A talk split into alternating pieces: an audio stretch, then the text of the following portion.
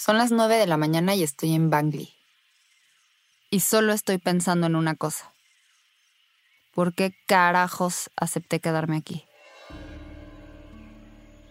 O sea, ¿qué chingados estoy haciendo aquí?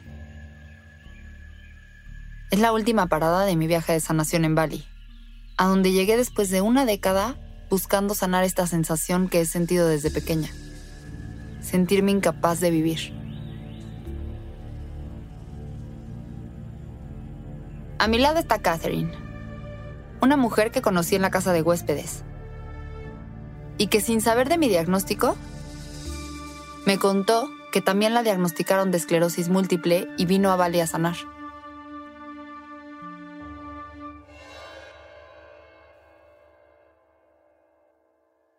Llegamos a una casa, a una casa que más bien es como un taller mecánico. Tengo esta sensación que ya conozco bien. Este lugar está lleno de arañas. Hombre, y ya quiero irme. Estoy a punto de decirle a Catherine que me lleve de vuelta a la casa de huéspedes. Cuando llega una mujer. Laxmi. Vestida con ropa balinesa, pero con un toque así como fashionista. Muy simpática, con pestañas y uñas postizas. Es un poco como si fuera de Nani. De Nani, la serie esta famosa de los noventas. Laxmi se presenta y me lleva a su templo. Está lleno de estatuas chiquitas de los dioses hindúes. En el centro del templo está Ganesh, el dios con cara de elefante. Lo observo y es casi como si cruzara miradas con un viejo amigo. El tiempo se detiene un segundo. En el fondo escucho a Laxmi decirme entre risas que si lo que quiero es sanar, me tengo que quedar a vivir en su casa unos días. A vivir en su casa.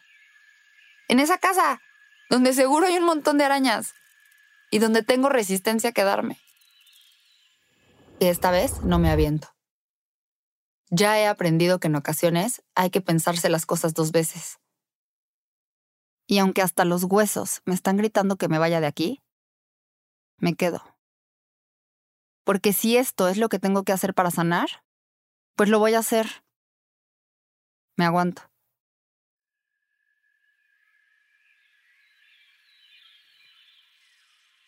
En mi nueva habitación hay un colchón en el suelo. Y en cuanto me siento sobre él, enfoco dos arañas. Es que como dije, ¿qué carajos hago aquí?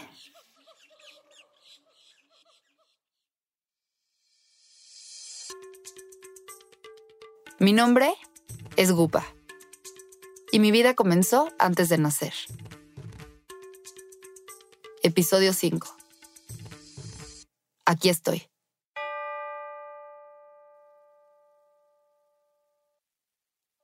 Después del accidente de mi mamá, la maestría en inteligencia emocional era sin duda alguna lo que necesitaba para volver a creerme capaz de tener un propósito. Para ser más compasiva conmigo misma y reconocer que no podía transitar el camino de sanar yo sola. En el camino después de la maestría, maduré un poco más. La gente acudía a mí a pedirme consejos o contarme secretos que, de algún modo, yo sabía qué responderles. Mi hermana Paula y un par de amigas insistían en que lo mejor era iniciar un taller. Poner mis aprendizajes al servicio de alguien más. ¿Qué? Pues ¿quién era yo para andar dando talleres y enseñando temas? Una cosa era dar consejos y otra era impartir cursos. La verdad me resistí un poco al principio. Bueno, pero lo cierto es que me inspiraron. La idea de que mis aprendizajes y mi conocimiento de la salud emocional le pudiera ayudar a la gente, pues me empezó a convencer. Así nació El Ojo que ve la luz, mi espacio terapéutico para compartir mis aprendizajes con el mundo y sí, el ojo que ve la luz es una referencia pues, a mi ceguera de la India. No solo es un gran juego de palabras, también tenía un significado importante para mí, el valor de volver a verme. Pude entender que mi camino no era ayudar, que yo no vine a ayudar, Vine a ver, a reconocer, a darle valor a las historias de las demás personas. Acompañar. Y eso me quedaba completamente claro a la hora de dar terapia. Pero en mi vida personal a veces todavía como que se me olvidaba que no era la única en el viaje de encontrarme. Ya aprendí, lo prometo. Pero en ese entonces, perdí de vista que mi mamá también estaba tratando de encontrarse. Empezó a planear el viaje de sus sueños y ¿qué creen? Me incluyó. Inclusive al grupo de, WhatsApp le pusimos Mom Bucket List. Y entonces empecé a ver cuál era la lista de sueños lo primero que teníamos como una, eh, así una añoranza bárbara, estar en las enseñanzas del Dalai Lama. Si ya estábamos en la, en la India, vamos a regresar a Calcuta para que Gupa pueda vivir la experiencia de regresar a Calcuta. Y aunque mi mamá estaba que no podía con la emoción, uy, la verdad es que las demás no tanto. yo, ¿no? O sea, pero para nada. ¿Por qué a Calcuta otra vez? Nos falta todo el mundo de recorrer. ¿Por qué a Calcuta otra vez? O sea, como que yo lo sentía como un poco necedad. De que no, eso no va a estar padre, a mí ni me gusta, está todo sucio. ¿Qué vamos a hacer ahí? La India no era un lugar que yo quería ir. O sea, desde que propusieron la India a mí me costó trabajo por decir, hoy ¿qué regresamos a revivir todo esto? No sé, para mí la India significaba eso, y significaba ruido y gente y no sé, no tenía muchas ganas de ir. Bueno, y claro, las enseñanzas del Dalai Lama sonaban como un plan muy gupa, muy espiritual. Pero ¿por qué mi mamá se empeñaba en regresar a la India? Y además, ¿regresar a Calcuta, mamá? ¿En serio? Esa fue la primera vez en mi vida que no me aventé sin pensar. Me lo cuestioné. Tenía ganas, pero era consciente de que tenía miedo. Regresar a la India, siendo otra, pero con la posibilidad de regresar a ser la que era, ay no, me suponía un grandísimo reto. Y de nuevo, no era la única con retos personales por delante. Al parecer mi mamá quería volver a hacer trekking y en el Everest, según, y conforme fuimos avanzando en el viaje, yo dije, es que yo sueño con hacer un trekking en el Himalaya, en los Himalayas. ¿Es real? Yo quería ir al campamento base del Everest, pero por la cuestión de la logística era complicado. Dije, bueno, hacer un trekking en, en, los Himalayas y estar caminando a las faldas de las montañas, que decía yo es mi sueño. Y no conforme con eso, completó diciendo, Sueño en aventarme en el helicóptero con un paracaídas. Dije, ¿dónde puede ser eso? ¿En Dubai? Claro, que salga la palmera abajo y yo tendré mi foto para que nunca se me olvide que hice lo que quise. Así es. La misma señora que en 2012 había estado a punto de perder la vida por hacer montañismo. Se quería aventar del paracaídas en Dubai, ocho años después. Las mamás nunca aprenden, ¿verdad? Y así planeamos el viaje de los sueños durante meses. Y el tiempo se fue como agua. Encima, decidí que después del Dalai Lama, Calcuta, el trekking, el paracaídas con mi mamá y con mis hermanas, yo me iba a ir sola a Bali. Porque sonaba como el lugar perfecto para cumplir mis sueños. O bueno, para descifrar mis pesadillas. En un instante el plan se convirtió en la necesidad inminente de enfrentarnos con todo. Con la India, con la esclerosis, con las calles de Calcuta, con las cirugías, los piquetes de bichos, los aviones, la cortisona, las pesadillas. Pero no estaba lista. Me aventaron. Y entonces nos fuimos, estuvimos yo en las enseñanzas del Dalai Lama, dormimos como miles de veces juntitas, nos despertamos juntitas, fuimos a todas las enseñanzas, lo disfrutamos enorme porque es una espiritualidad muy profunda la que se vive alrededor. Ese primer tramo del bucket list lo transitamos mi mamá y yo solas. Más tarde nos alcanzarían mis hermanas. Y aunque empaparnos de la filosofía del Dalai Lama era un constante wow, pues todo seguía siendo la India. Olía a India, se escuchaba a India, sabía a India, la misma India que me había diagnosticado. Nos encontramos con Paula y con Lore en Nueva Delhi. Fui a cumplir otro sueño, a conocer el Taj Mahal con mis hijas. Salimos en la foto con nuestros saris y decían mis hijas, mamá, pero ¿por qué vamos a comprar estos saris tan caros para una foto? Olvídate. Le dije, nada, nada se compara a congelar la imagen de que estemos en el Taj Mahal, que era un sueño también de mi mami. Yo dije, algún día iré al Taj Mahal. Y después del Taj Mahal, tocaba volar a Calcuta. Mi mamá y Lore estaban emocionadísimas. De regresar a Calcuta como con otra perspectiva, porque ya no era tan trágico, ya era como, pues aquí seguimos y volvimos a venir y ¿qué te parece? Aquí andamos, otra vez. Ahí fue cuando realmente me enamoré de India, porque la primera vez pues había sido todo un drama. El día que volábamos a Calcuta, durante el desayuno tuve una crisis. Lloré y me enojé con mi familia. Les dije que no me entendían, que yo era víctima de las circunstancias y que regresar a Calcuta era enfrentarme con mi diagnóstico de esclerosis múltiple. Volver a luchar con un monstruo que alguna vez ya me había mordido. Lidiar con el fantasma que me decía, te queda poquito tiempo, ya casi no. Otra vez. La gupa que solo quería acaparar la atención monopolizar el dolor. Me tomó tiempo entender que cada uno tiene sus procesos, sus propios duelos, que el mundo no gira en torno a mí. Finalmente llegamos a Calcuta. Y no se parecía ni un poquito a mi Calcuta del 2009. No, hombre, parecía otro lugar. El aeropuerto era una modernidad, con tecnologías así como de punta y muy cosmopolita. A ese lugar yo no había ido jamás. Nos subimos al taxi, me tocó con Gupa y Gupa iba platicándome todo como desde la última vez que ella se acordaba. No, esto cambió muchísimo, no manches. Yo un poco, uy, asustada. O sea, en el camino los taxis van como locos, o sea, parece un videojuego de verdad.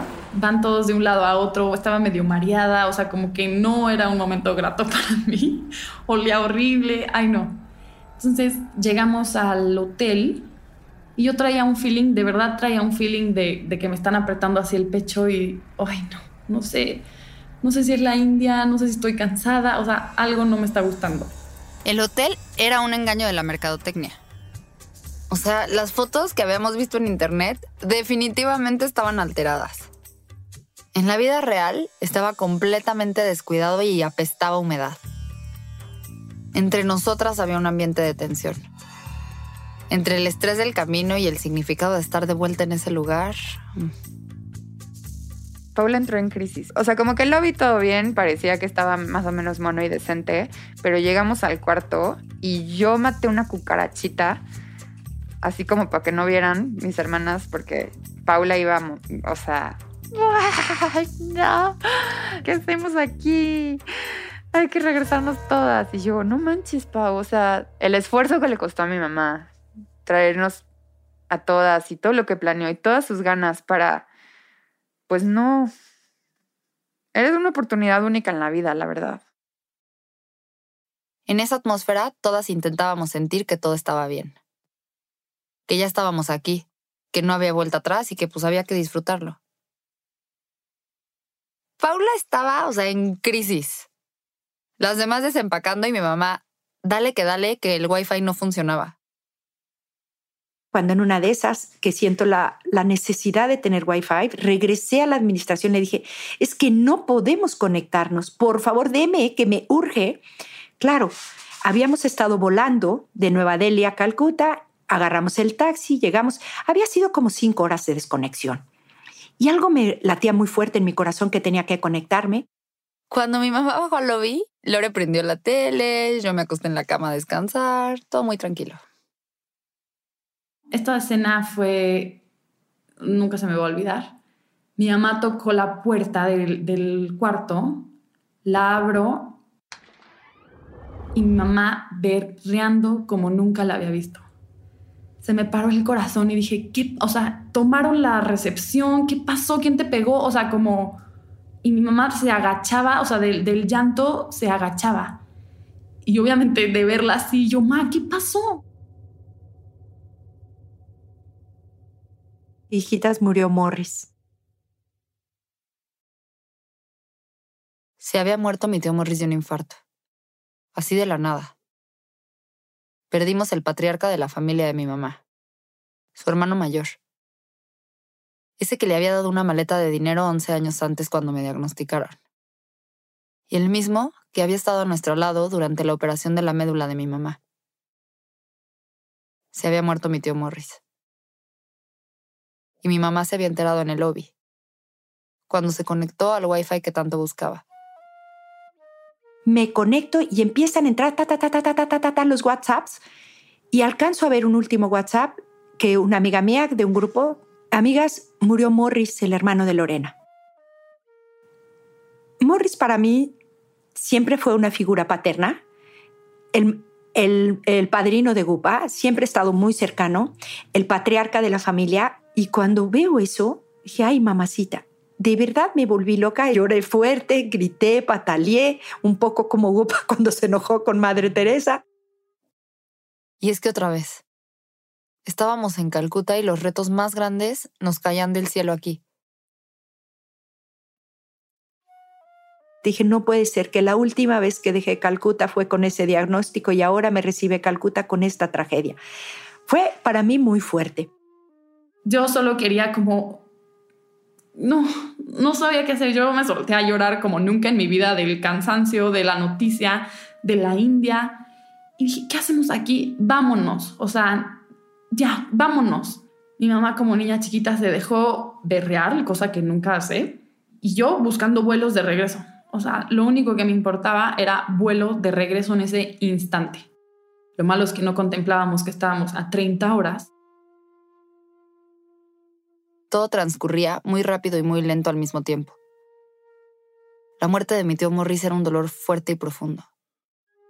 Y afrontar eso en Calcuta lo llenaba de más significados, de más trauma.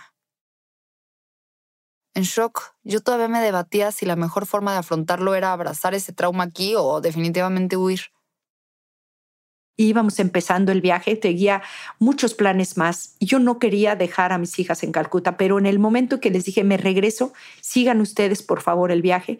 Me acuerdo hasta el movimiento que hice de entregarles la bolsa esta que uno tiene siempre en la panza con el dinero, con pasaportes, con boletos de avión. Sigan ustedes el viaje, yo me regreso a México. Mi mamá estuvo a punto de regresarse, pero sus hermanos le dijeron, no, no te vas a regresar. Esa es mi hermana Patty. En primera, tú habías planeado este viaje desde hace mucho para que estuvieras con tus hijas. Y en segunda, haces un día de vuelo, no llegas a nada. Llegas aquí y órale, todo súper bien. Y luego te regresas allá, te pierdes muchísimo. Te vas a perder todo el viaje con tus hijas y así mejor. Vive allá tu duelo. Y pues así fue. Me hicieron favor de vivir todo por FaceTime.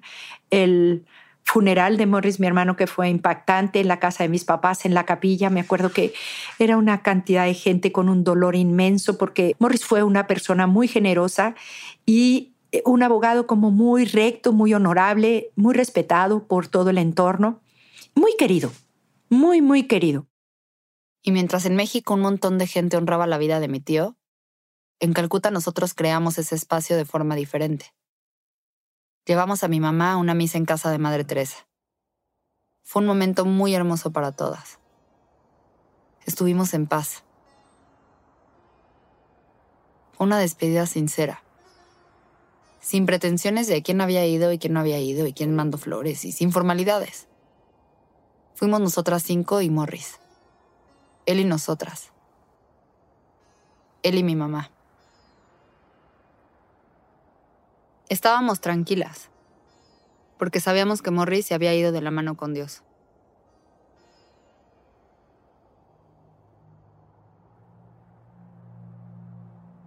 Y después que pasaron estos dos días, las niñas muy monas respetaron todo mi, mi duelo, mi proceso, nos cambiamos de hotel, nos fuimos a un hotel lindo y vivimos la experiencia del duelo muy fuerte y después a limpiarse las lágrimas y a continuar.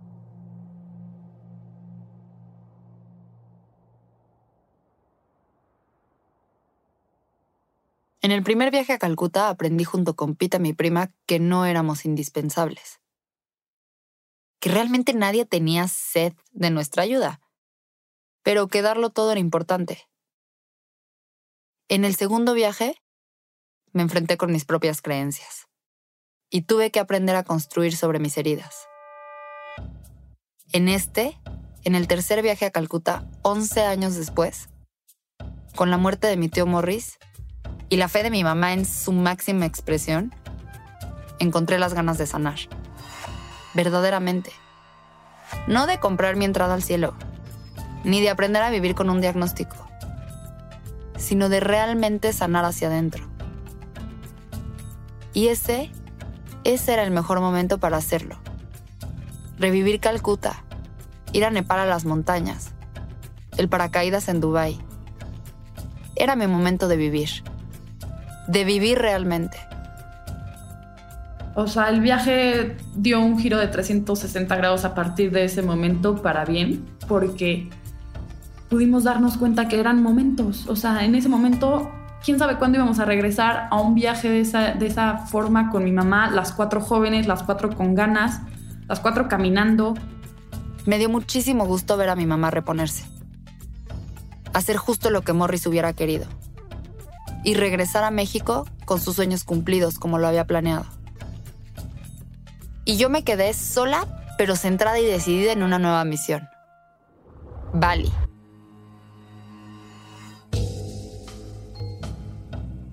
desde donde te estoy contando toda esta historia. Heme aquí, en el viaje de sanación que ya conoces. El que empezó con Tony, el sacerdote hindú, que pasó por un tal Ketut, me acercó a Catherine y finalmente me trajo a este lugar, la casa de Laxmi, donde estoy quedándome para sanar. Me despierto a las 5 de la mañana todos los días, como me dijo Laxmi. Todos duermen y yo tengo que bañarme, vestirme, prender un incienso para agradecer, rezarle a los dioses, rezar por mis ancestros, meditar 20 minutos. Los primeros días me parece relajante, pero cuantos más pasan, más difícil y frustrante es que después de haber meditado 20 minutos, me toca esperar con el pelo mojado a que Laxmi se despierte a las 9 de la mañana cuatro horas después. Bueno, lo bueno es que me previne y bajé Candy Crush y llegué al nivel 300. y así pasa una semana, meditando tres veces al día y ya. Digo, tengo algunos momentos muy divertidos con Laxmi y con Nanang, su esposo, porque me enseñan que la parte del cuerpo que sonríe no es la boca, es el corazón. Pero eso es básicamente todo. Otra vez, no encuentro un cambio profundo y espiritual y comienzo a frustrarme. Laxmi y yo vamos construyendo una relación con mucha rabia contenida. Nos convertimos en tigres peleándonos por el poder. Ella como que quiere ser muy señor Miyagi y empieza a dejarme tareas que me parecen irrelevantes. También pide que unos extraños me den masajes, un masaje que más bien es como una fisioterapia torturadora. Y yo, pues me aguanto. Al principio finjo que aunque le pagué y le pedí que me sanara, todo está bien y pues así es como deben ser las cosas. Hasta que un día me lleva al mar para que me meta con ropa y se lleve mi tristeza. Ahí me doy cuenta que Laxmi representa la prueba más grande de mi camino espiritual que todo lo que he aprendido y desaprendido en estos años está ahí, en Bangli, frente a mí, retándome en forma de Laxmi. Me meto al mar y antes de empezar a llorar respiro y regreso a la orilla. Abro la boca y como si una gupa diferente se apoderara de mí digo, Laxmi, no me estás sanando como prometiste. Y en ese momento reconozco, A ver, no, este no es un reclamo a Laxmi. Este es un reclamo a mí. A la gupa santa, la iluminada, la bendecida. A la gupa nihilista adolescente. Y la que monopoliza el dolor. A la que llora y consigue las cosas desde la tristeza. Todas esas gupas están bien. Y todas esas gupas cumplieron su función cuando las necesité. Pero esta gupa, la de hoy, la de casa de Laxmi, ya no puede ser ellas. Esta gupa sabe que tiene derecho a enojarse y exigir. Se empodera y finalmente alza la voz para cambiar su propio destino. Esta gupa no quiere que la sanen. Aprende a sanar sola. Aquí estoy. Y esta historia la escribo yo. Y es que ahí estuvo la respuesta todo este tiempo. No importaba si era en París, en Bali, en Querétaro o en Calcuta. Las respuestas eran mías y no de alguien más. En descubrir que la sanación no está en un tipo de coco en particular, ni en quedarme a dormir en un colchón con arañas, ni en tratar de comprarme la entrada al cielo. La sanación es mía y ya no debo seguir a nadie más. Y esta gupa, la que te está contando su historia, es un balance de todas las demás.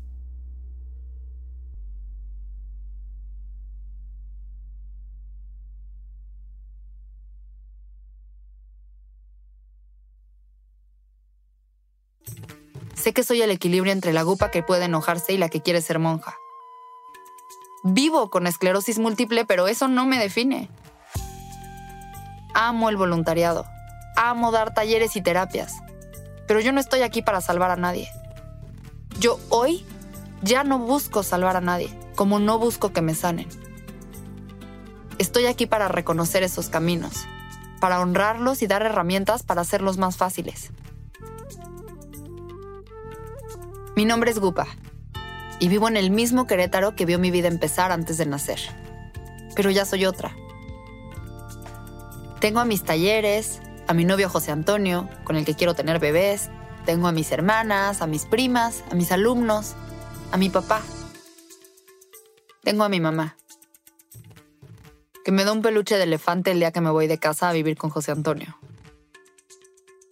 Porque pase lo que pase y crezca lo que crezca, sigo siendo elefantito. Y no sé qué sigue en mi historia, pero aunque me pase de todo, al doble, ya me di cuenta que esa es la película perfecta en mi vida. Y está bien. Mi nombre es Gupa. Y ya sané.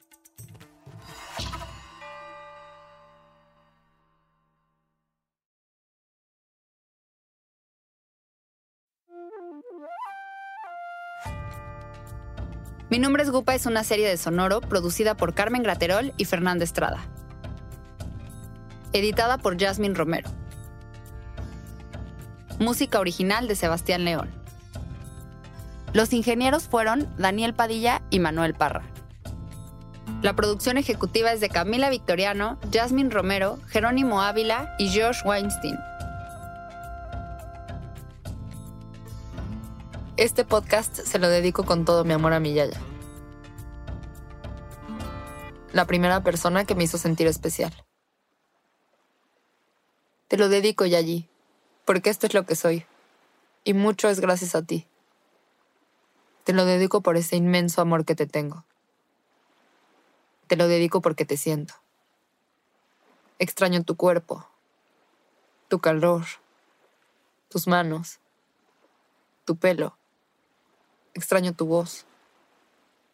Pero como siempre lo he sabido, vives en mí. Miyagi, la señora Mariposa Montes, quien como cualquier otra mariposa rompió su capullo el 21 de marzo de 2019. Espero el día en que felices nos volvamos a encontrar.